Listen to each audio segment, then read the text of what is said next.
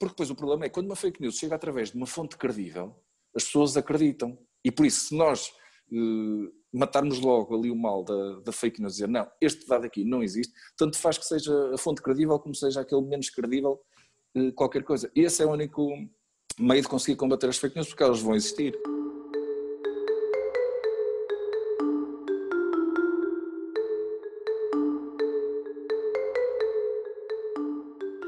Olá a todos e bem-vindos a mais um episódio do DecoPod. Hoje temos o gosto de conversar com alguém que tem dois filhos, fala cinco línguas, é um empreendedor de segunda geração de um icónico pub do Porto, mas em especial um jornalista por paixão que já fez de tudo um pouco. Eu sou a Joana Simões, tenho comigo André Regueiro e vamos conversar com Pedro Tasque-Raber.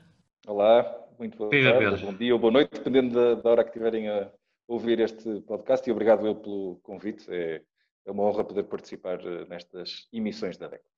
Muito bem. Pedro, olha, hoje é a nossa vez de fazer perguntas. Ao longo da tua carreira, eh, vamos começar logo pelo início e, portanto, ao longo da tua carreira, eh, sabemos que tiveste passagens rápidas por um jornal, também fizeste assessoria de imprensa numa grande instituição que é a Câmara Municipal do Porto, mas temos ideia que o teu objetivo sempre foi trabalhar na TV. Primeiro num, num projeto que deste pontapé de saída, que era a NTV, depois o Porto Canal e finalmente na RTP, onde já passaste pela política, atualmente estás no desporto. E como defines então ou caracterizas o papel do jornalista na atual sociedade de informação? O papel do jornalista é fundamental, ou seja, o nosso dever eh, é de certa forma aquele de quarto poder ou quinto poder dependendo de como quiserem posicionar, porque temos a obrigação e o dever de relatar as coisas de acordo com algumas regras, alguma mediação, defendemos e, e somos também alvo de um código deontológico que nos obriga a cumprir certos parâmetros e certos também regimes, ou seja, eu não posso dar uma notícia sem a confirmar pelo menos com duas fontes independentes. Não sei que tenha muitas certezas e também algumas provas para, para mostrar.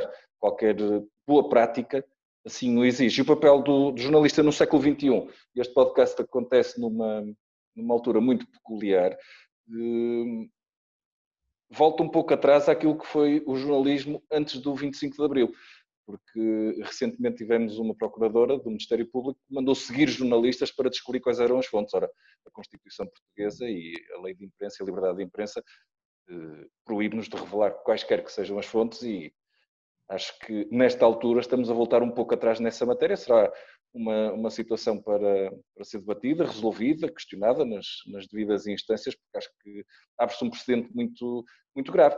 Em termos de, de jornalismo e de comunicação, nós o que podemos fazer é tentar seguir aquelas linhas mestras que nos ensinam eh, na faculdade e que vamos aprender e, também ao longo da, da, nossa carreira, que é objetividade. Obviamente que não é fácil ser objetivo, eu costumo dizer que a objetividade é coincidência de duas subjetividades, mas mesmo assim nós temos que tentar depurar um pouco eh, as nossas avaliações, as nossas crenças, os nossos pensamentos e deixar-nos guiar pelos factos. E, e isso é, é, é, em termos de objetividade, ser conciso, tornar aquilo que, que é importante e interessante, porque senão as pessoas também não, não veem, não ouvem, não querem saber. E depois, acima de tudo, eh, com, com o mercado como está, mas isso podemos falar mais à frente, eh, também dirigir a comunicação para os diversos meios não só para os receptores, para o público que nos ouve, quer seja especificamente para a rádio, para a televisão, para a internet, para o telemóvel, eh, para os podcasts, que hoje em dia as pessoas eh, também, também recorrem muito, especialmente a programas de opinião e também o tipo de debates através deste formato, também falar especificamente e trabalhar para os diversos meios. Isso é um grande desafio. Por isso, no fundo, o jornalista eh, agora também pode ser considerado um homem, uma mulher dos sete ofícios.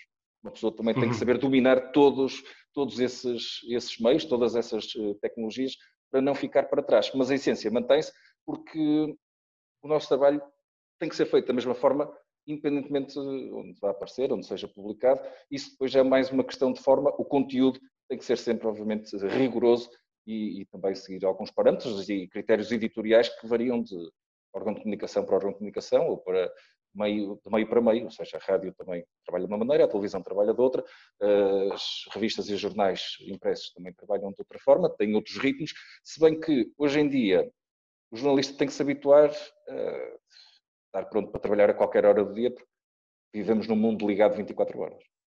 É, Pedro, e, essa, e, ia pegar precisamente nesse aspecto, falaste nos perigos do jornalismo nos dias de hoje, etc. Mas eu iria, iria te questionar uma, uma outra questão, que é um desafio quase da atualidade, que é o imediatismo. E de que forma é que este imediatismo, que atualmente é exigido no lançamento das notícias, influencia o teu trabalho, influencia o trabalho do jornalismo, porque de facto admito que seja uma dificuldade acrescida a todos aqueles aspectos que já referiste. É porque todos querem ser os primeiros a dar a notícia, ou pelo menos a acrescentar mais algum eh, valor, notícia, algum acontecimento que, que esteja a acontecer. Por isso, aqui obriga-nos a pensar rápido e a ter tudo muito bem estipulado. Ou seja, eu posso retomar ao início da profissão, quando eu comecei, em que vamos supor um debate na Assembleia da República, um debate quinzenal que demora três horas. Eu em televisão não posso noticiar meter três horas daquilo que se passou, eu tenho que fazer essa filtragem, tem que fazer essa mediação para, para quem está em casa. E depois o problema é descobrir em três horas de, de linha contínua que nós temos de um debate, por exemplo, descobrir quais vão ser aqueles 30, 40 segundos que são o soundbite e que vão ser a notícia. Isto aqui aprende-se com muito treino. E, e, é por tentativa e erro, é por depois ir fazendo exclusão eh, de partes e depois por ver o que é que o que é que interessa a mais gente, por exemplo, o que é que é mais relevante neste momento. Pode haver lá muita informação relevante, mas para, para o dia em causa, para o contexto da, da atualidade em causa, pode não ser mais, mais apropriado. Mas isto aqui é só um exemplo. A mesma coisa acontece, eh, por exemplo, agora na área do desporto, onde eu estou com um jogo de futebol, são 90 minutos. Eu, por questões de limitação de direitos de transmissão, só posso utilizar 90 segundos numa transmissão de uma hora e meia.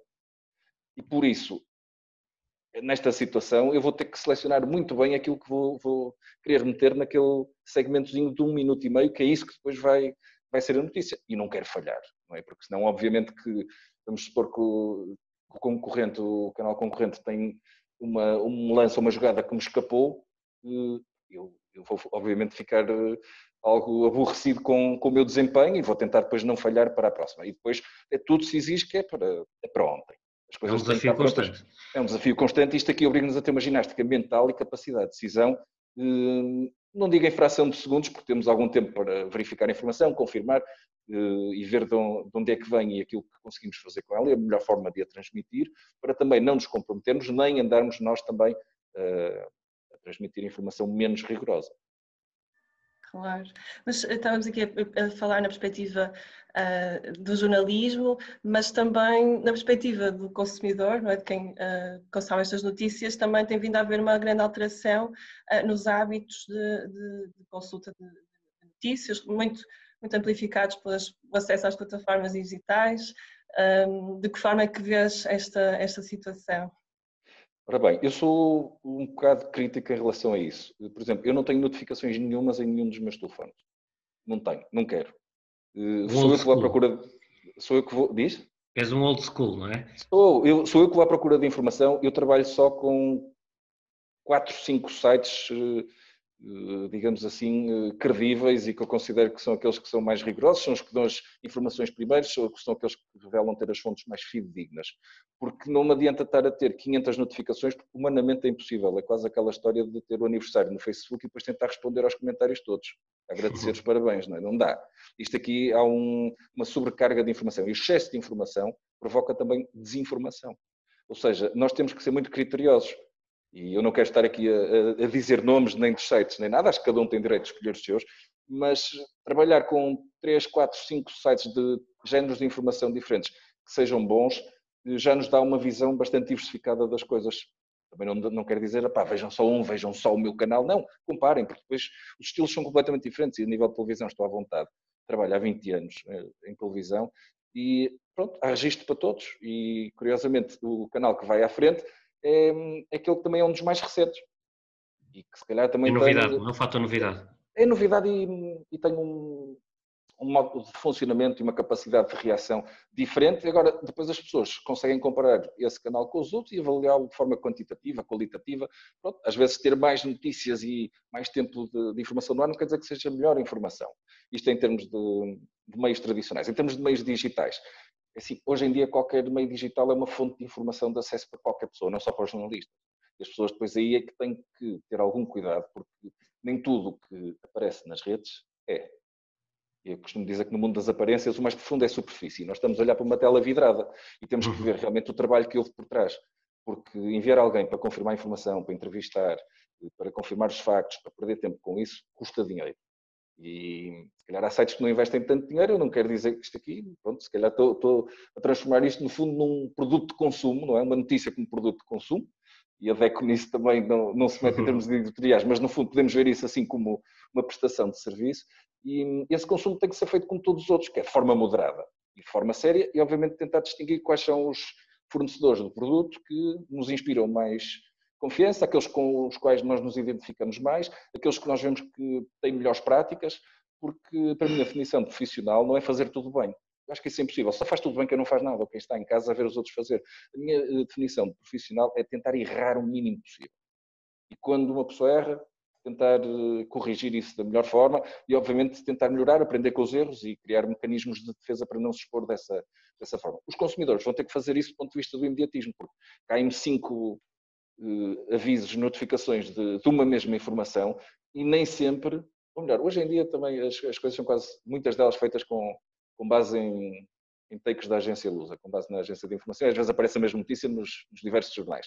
Mas há sempre uma nuance porque depois cada um percorre o seu caminho e tenta ver. E depois em casa, ou em casa, ou no trabalho, onde uma pessoa estiver, ou no café, ou no restaurante, vai receber aquilo e não vai ter qualquer tipo de, de filtro. E normalmente só, só se lê quase o cabeçalho e depois se interessar abre-se, se não interessar não abre. Por isso é que eu acho que eh, inverteu-se um bocadinho, que é, nós agora andamos a criar aqui os clickbaits com a informação, que é para tentar atrair as pessoas. Às vezes os títulos também não são tão rigorosos quanto isso. Uma pessoa lê uma coisa no título, mas depois faltava qualquer informação para complementar e tudo, mas sempre naquela tentativa de tornar a minha notícia mais atraente. Eu acho que isso aí às vezes compromete um pouco uh, a qualidade da informação e acaba por inundar quem está em casa. Depois as pessoas. Uh, António Costa falou disso ontem, num termo interessante, mas relativo a outra matéria, mas que pode ser aplicado a quase todas as áreas, que é as pessoas ficam anestesiadas começam-se a habituar a ter um fluxo tão elevado, depois aquilo já, já é banal e nós nem sabemos o que é que havemos de, de ver ou de escolher. Por isso é que dizem que em algumas redes sociais uma pessoa deve ter algum limite de contas que segue, porque senão a partir de determinado momento já não consegue controlar a informação que recebe. E por isso, mais vale escolher alguns que nós gostamos mais e depois, se virmos que algum amigo ou isso coloca um link para outra coisa, aí se aquilo nos passar pelo, pelos olhos, muito bem, porque senão é impossível, não, não dá, nem o nosso cérebro tem capacidade para processar, nem para ver todas as notificações da quantidade de, dos milhões de, de, notícias que são colocadas todos os dias na internet. Na... Pode levar quase a uma desvalorização, não é? Da informação que nos chega, porque... É uma banalização. E hoje em dia, esta questão das mortes, por exemplo, já, já se fala em 150 mortes como se fosse uma é coisa assim, banal, não é? É, mas uma pessoa se for a contabilizar o que é que são 150 mortes por dia, são três autocarros cheios. Sim. Quer dizer. E se fosse um acidente falar... do autocarro era uma notícia para um dia inteiro, não é? Mas pronto, mas se formos a ver isso, é, aí podemos ver, ok, há aviões que também levam isso, é cair um avião por dia em Portugal. E, e este tipo de comparações às vezes as pessoas não uh, conseguem ver. Mas aí entram também depois as novidades das novas tecnologias e desta nova onda de informação, por exemplo, do jornalismo de dados. Vendo gráficos e desenhos e tudo que possam ilustrar para quantificar melhor este tipo de, de informações, acaba por ser esclarecedor choca mais um bocado, como é óbvio, não é? Que uma pessoa começa a perceber realmente 150, ok.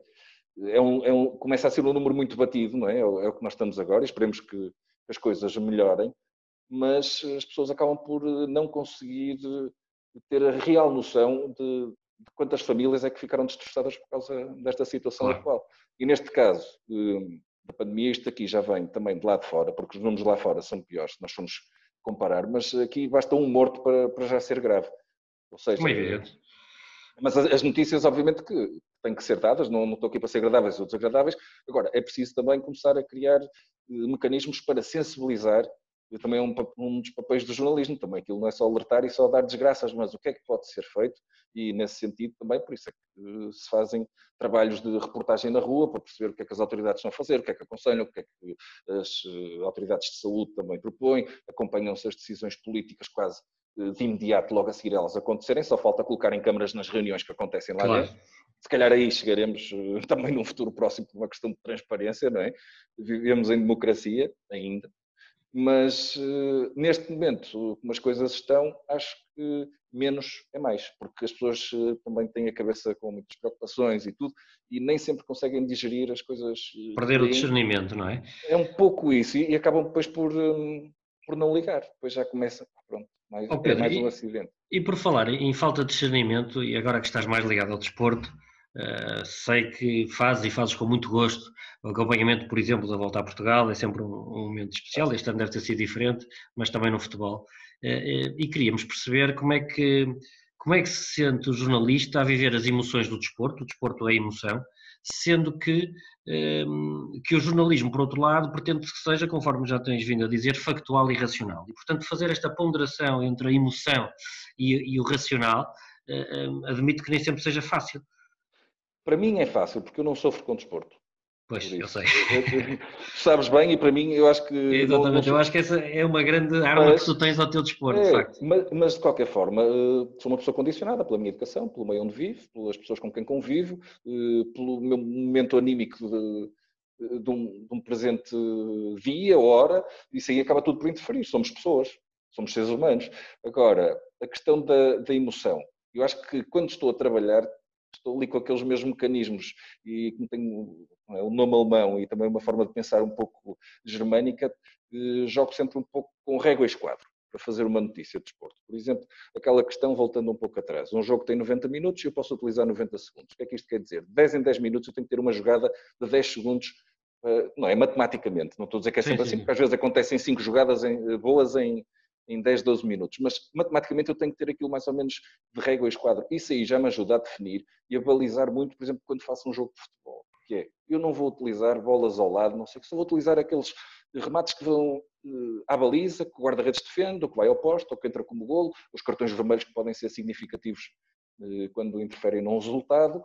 Existem alguns critérios de seleção para uma pessoa também não se perder demasiado com as questões de emoção. Agora, obviamente que estando a fazer sinto isso mais eh, nos jogos da seleção, por exemplo, seleção nacional. E já é mais complicado, porque uma pessoa também, de certa forma, há sempre ali no íntimozinho, não é? Para além de jornalista, ao ser humano, que, obviamente, por uma questão de proximidade emocional e por viver em Portugal, se calhar quero que Portugal ganhe, independentemente de ser ou não o resultado. Obviamente, mas isso não me perturba em nada no, no meu trabalho. É preciso é separar um bocadinho as águas e estancar aqui um bocado Forma... Mas a imparcialidade, de facto, eh, que tu referias, é de facto ajuda-te imenso. Uh, embora a emoção seja no desporto, mas pode ser também na política. É, as, pessoas, as pessoas não são. Uh, não, nada. Conseguem ser sempre absolutamente imparciais em tudo. E, portanto, o jornalista tem direito a ter partido, religião e clube de futebol e tudo. Não tem direito é de utilizá-los para favorecer ou distorcer ou, ou qualquer coisa, ou usar tipo valores disso para prejudicar outros, outros partidos, isto aqui, não sei, digo na política porque estamos em campanha presidencial e é o que, é o que tem estado, mais um jornalista pode ter preferência por um outro candidato e pode andar a fazer a cobertura do outro terceiro, digamos assim, mas eh, fazemos o trabalho porque para nós ali é, é uma variável, tanto faz ser aquele como ser outro. Depois, fora dali, para ir à urna e tudo, isso depois já, já é outra questão e uma pessoa vai, vai votar eh, como se Despe-se o fato, não é? De jornalista, digamos assim. É, tem que se despir. E acho que isso aí, não sei, para mim pelo menos é, é fácil porque também trabalho num meio em que é mais complicado. Hoje em dia, se bem que um telemóvel uma pessoa filma tudo, mas o telemóvel pode produzir informação e fator eh, notícia, porque está tudo na palma da mão. A melhor câmara que nós temos é aquela que está connosco. Não adianta ter uma máquina fotográfica muito cara, nem uma câmara de filmar profissional se está em casa ou noutro sítio qualquer, e depois nós não temos possibilidade de utilizar para captar aquilo que, que está a acontecer. E só por aí, isto aqui para para também falar da questão é que hoje em dia as pessoas também já se desligam um bocado um, do papel de, de, espectadores das coisas e começam também eles próprios a assumir um bocado o papel de. Mas tu imagem, achas que, que esse fenómeno pode ter também vantagens eh, ou tem mais desvantagens? É sim, eu acho que tem vantagens eh, porque conseguimos ter acesso a mais fontes de, de informação, a mais testemunhos e pontos de vista. A desvantagem é que depois também se começa a banalizar, de certa forma, um bocado e a desvalorizar o trabalho do, do jornalista, não é? Qualquer pessoa ah, eu também se estivesse lá também tinha, tinha gravado aquilo. Às vezes é uma questão de sorte, quando são coisas assim a acontecer no momento. Outras questões já são coisas mais controladas, que é o que acontece hoje em dia e sobretudo no contexto de pandemia, que é os jornalistas têm regras agora mais apertadas a cumprir, não só os distanciamento e tudo, mesmo aquelas de, de acesso às fontes, embora existam, mas são de outra forma, ou seja, já qual, não é qualquer pessoa que pode assistir a qualquer cerimónia num, num qualquer lugar, que antes seria aberto, seria só uma parte vedada aos intervenientes e à comunicação, hoje em dia já ninguém vai a lado nenhum, por isso é que também o acesso é feito de forma mais, mais controlada, digamos assim. Mas então tu, tu, tu, tu consideras o, consum, o, espectador, o consumidor, eh, uma fonte em determinados aspectos. Em algumas eh, situações poderá ser, até nem que seja para tentar obter um testemunho ou uma reação. Aliás, quando acontece qualquer coisa hoje em dia e as pessoas vêm, vai só escutar aquilo que nós chamamos de fazer vox pop. Houve, essas pessoas. Isso aí também é uma forma de identificar com quem está do outro lado em casa, para não ser só aquela fonte institucional que pode estar a querer ali, se calhar, puxar eh, a brasa mais para uma sardinha do que para outra, focar mais uns pontos do que outros, ou desviar algumas atenções.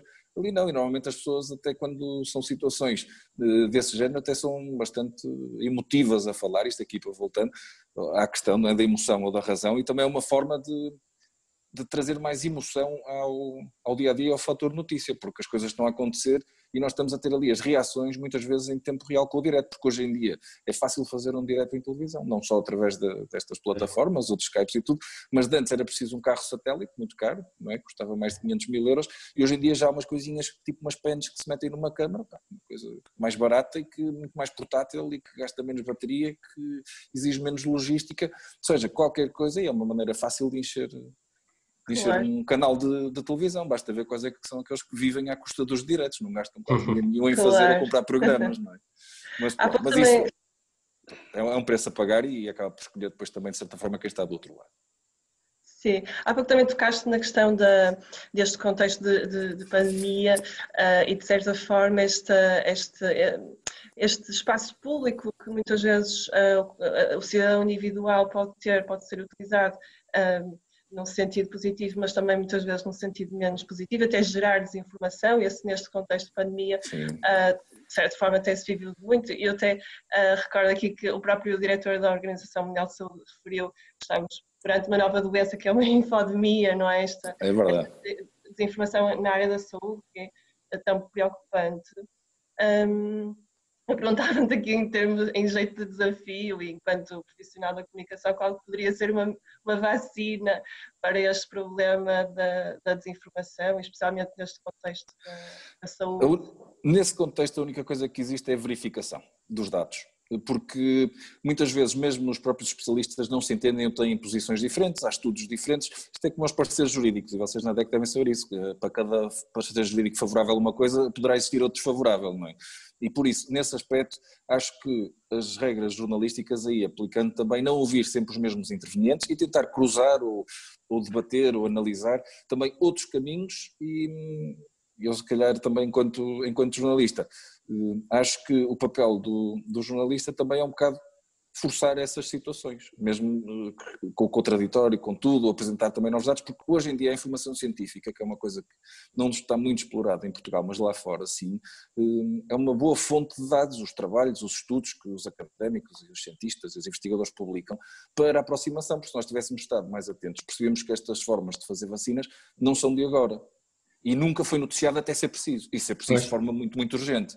Mas elas já decorriam nos bastidores e, não sei, talvez possa servir para agora trazerem este tipo de, de trabalhos que decorrem em laboratório, por pessoas muitas vezes eh, que são olhadas de lado, recordo agora esta forma de fazer esta vacina com os RNAs, não é? Que não, não era atribuído grande, grande valor à equipa que, que eu estava a desenvolver e aos cientistas, por exemplo, da, desta vacina que agora está a ser eh, a primeira que, que agora está a ser demonstrada em Portugal, mas o certo é que foi uma forma muito rápida e de tentar, digamos assim, fazer um hacking ao nosso sistema imunológico e ao nosso sistema biológico e ao, ao, sistema biológico do vírus, não é?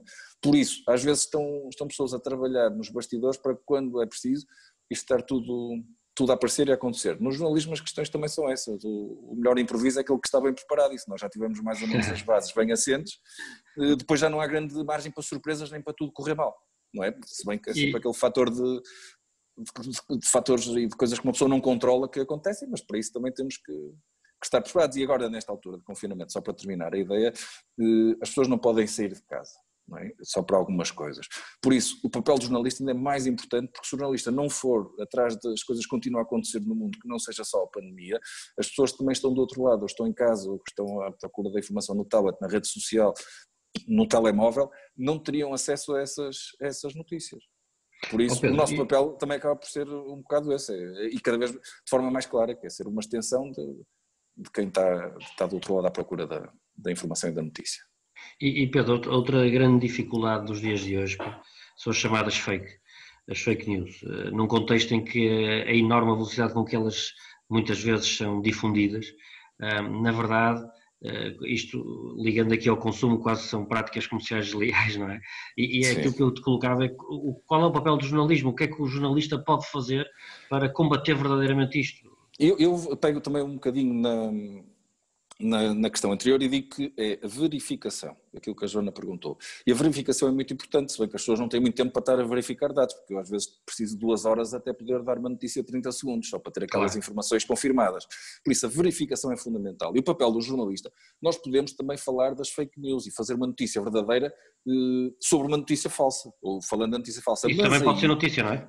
Pode ser, mas aí qual é, para mim, pelo menos, qual, qual é hum, a forma que um jornalista deve ter, que é desconstruir a informação em si e não quem está a lançar a notícia. Porque uma notícia falsa num site, o problema não é estar num site a notícia falsa, o problema, pois, é a difusão, é difusão. das pessoas que, que, amplificam e que a distribuem de forma descontrolada. Se eu uh, for ao que, ao que é uh, importante da notícia, o que é que está ali a ser dito, e desconstruir o conceito, o dado, a informação, o conteúdo, não interessa quem vai estar a transmiti-la, porque vai ser mentira qualquer que seja o, o emissor. Por mais vezes é seja repetida, não é? Tanto faz, aí não me interessa, por isso é que não interessa estar a atacar quem difunde. Se for um, um amigo nosso, alguém próximo, não sei o que, uma pessoa até mete lá um comentário e diz: olha, que isso vem do site com um nome muito estranho, não é? Aqueles nomes muito exóticos para sites, que emergênciasnoticiosas.com.br, coisas desse género, que não é? Uma pessoa nem sabe muito bem o que é que é.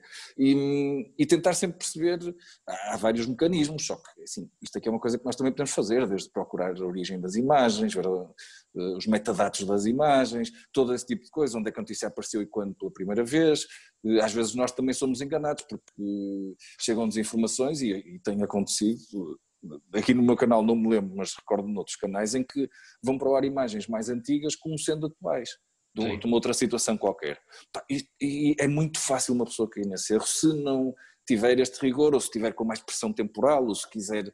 O tal imediatismo que falávamos é, há pouco, não é? Porque, porque depois o problema é quando uma fake news chega através de uma fonte credível, as pessoas acreditam. E por isso, se nós uh, matarmos logo ali o mal da, da fake news, dizer não, este dado aqui não existe, tanto faz que seja a fonte credível como seja aquele menos credível, uh, qualquer coisa. Esse é o único meio de conseguir combater as fake news, porque elas vão existir. Já existiam antes, não é? Como boatos, como é? rumores, só que agora eh, ganham uma nova dimensão, porque agora a velocidade de transmissão, isto aqui é como o vírus, não é? Isto aqui espalha-se de, de, forma incontrolável. Por isso é que volto um bocadinho àquilo que eu tinha dito, que era, se uma pessoa seguir 3, 4, 5, só para ver, porque assim, é estranho às vezes aparecer em sites que não são aqueles uh, mais tradicionais que nós estamos habituados a, a ver, aqueles jornais mais, eh, mais sérios, ou físicos, ou os canais de televisão. E porquê é que esses não dão e os outros dão e as pessoas indignam-se muito que aquilo não aparece em lado nenhum?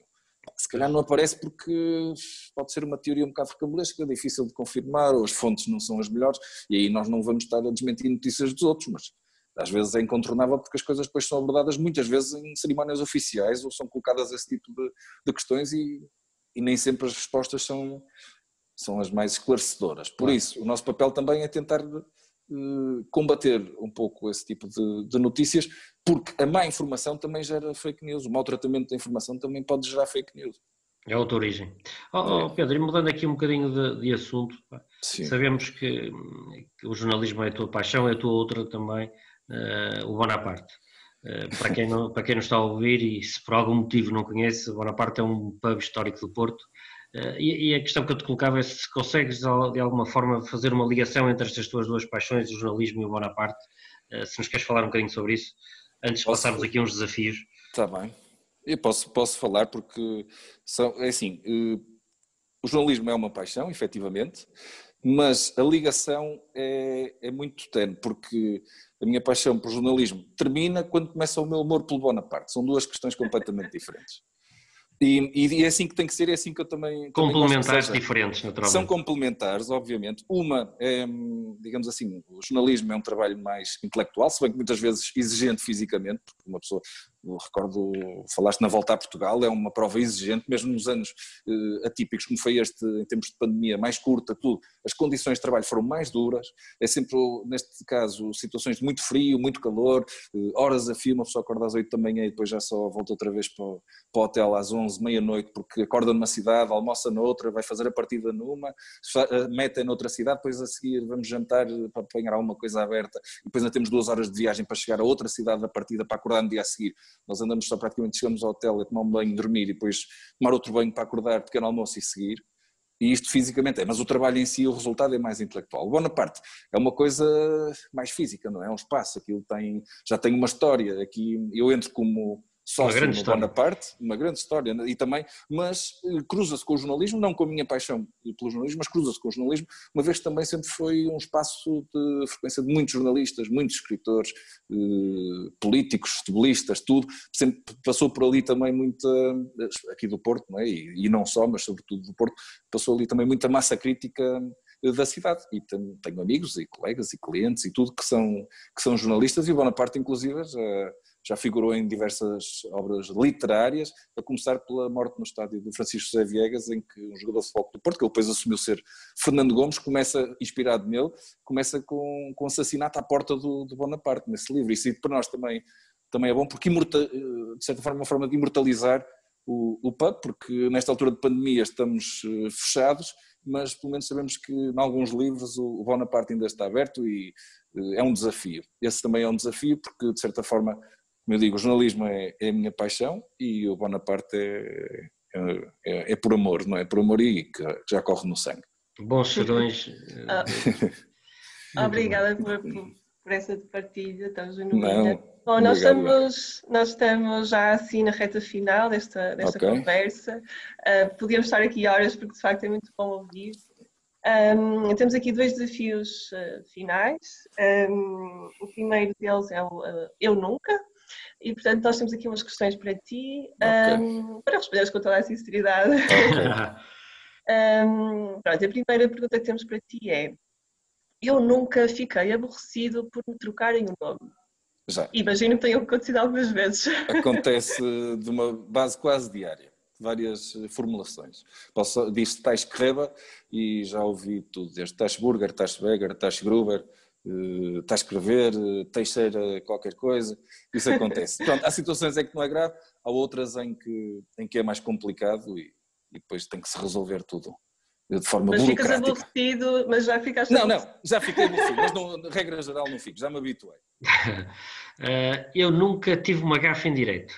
Já, várias. Isso aí não queres acontece. contar uma aqui, não queres partilhar connosco uma que possa ser partilhável? Uh, posso, na NTV, na altura, estávamos em 2002, salvo erro, eleições legislativas em Lisboa, e eu troquei o nome do Mira Amaral por outro nome qualquer já não me recordo. E tratei o homem durante a entrevista por outro nome qualquer e, e pronto, e não era. E foste até ao fim? Fui, fui, ele também, aquilo estava tanto barulho, tanto ruído lá na sede de campanha de Drão Barroso e tudo, que ele também nem se deve ter apercebido. Eu nunca fiz uma publicação nas redes sociais que me arrependi. Uh, já, já. Então aquelas assim mais impulsivas. Mas pronto, mas também é, é uma vantagem que aquilo tem o botão para depois poder retirá-la. Por isso, mas, mas há. Mas acho que cada vez uh, recorro menos às, às redes sociais para partilhar o meu estado de espírito, porque já está tanta informação lá e depois aquilo também é só mais uma no meio de uma timeline dos amigos. Acho que hoje em dia uh, faz mais sentido partilhar uh, esse tipo de posts que uma pessoa colocaria numa rede social, numa rede mais privada, a nível de grupos e tudo, para um, um grupo mais, mais restrito de, de pessoas, porque a exposição já é tanta noutras, noutras áreas de trabalho que acho que não precisa depois, no, momento de lazer ou de um desabafo ou tudo ser mal interpretado, não é preciso também estar aí a tornar isso Obrigada, foi fácil, desafio superado. Não, obrigado. Uh, nós temos só aqui uma última, uma última pergunta final, uh, uma vez que designamos também este, este podcast de DECOPOD, aqui com, também com o intuito de, de gerarmos aqui uma reflexão com os, com os nossos convidados acerca do que a CADEC pode ser e pode fazer. Um, então, ia-te perguntar, na tua perspectiva, o que é que a DEC pode então uh, ser no presente e no futuro? Ora bem, eh, uma vez que estamos nesse campo da, da hipótese, eu acho que a DEC do futuro pode ser um, um partido político, por exemplo, defesa dos consumidores. Acho que hoje em dia eh, isto aqui é quase uma, um uma religião, um movimento, uma política de, de, consumismo e de consumo, porque não? Existem outros partidos também para defenderem outro tipo de, de linhas de pensamento ou de linhas de, de atuação. Mas isto aqui se poderá ser de futuro e obviamente que seria uma, uma, uma sugestão. Agora, acho que de presente a DEC também pode ter outro tipo de atuações, designadamente também, não só em Portugal, mas também a nível das assistências europeias. O lobby lá é regulamentado e acho que aí fazeria sentido a DEC estar a querer resolver os problemas dos consumidores antes deles serem votados e decididos por, por quem nesta altura imita as regras para, para toda a Europa, onde Portugal se, se inclui, digamos assim, um lobby preventivo uh, para a vossa atuação. Um trabalho montante, portanto. Uh... Obrigado, Pedro. Eh, esta Não, obrigado eu. Final, de facto, nós tivemos, nós, isso também é sempre um momento de aprendizagem, porque na verdade eh, a DEC faz algum do trabalho que tu aí referiste e, e, e, e o facto de tu referires uma pessoa informada como tu demonstra que provavelmente temos também um trabalho de divulgação desse trabalho menos visível que tem que ser feito e, e, portanto esta tua excelente reflexão final permitiu-nos também uh, atingir este objetivo que temos com estas conversas, um, ehm, que é uh, percebermos como devemos direcionar, como devemos melhorar a nossa associação. Portanto, mais uma vez, Pedro, muito obrigado, um abraço. Eu é que agradeço, Bem. obrigado aos, aos, dois também e ao nosso técnico que esteve aqui a fazer esta gravação. Peço desculpa pela interrupção, mas uh, foi um problema técnico que foi rapidamente superado. Muito obrigada, Pedro. Obrigado, boa sorte, bom trabalho.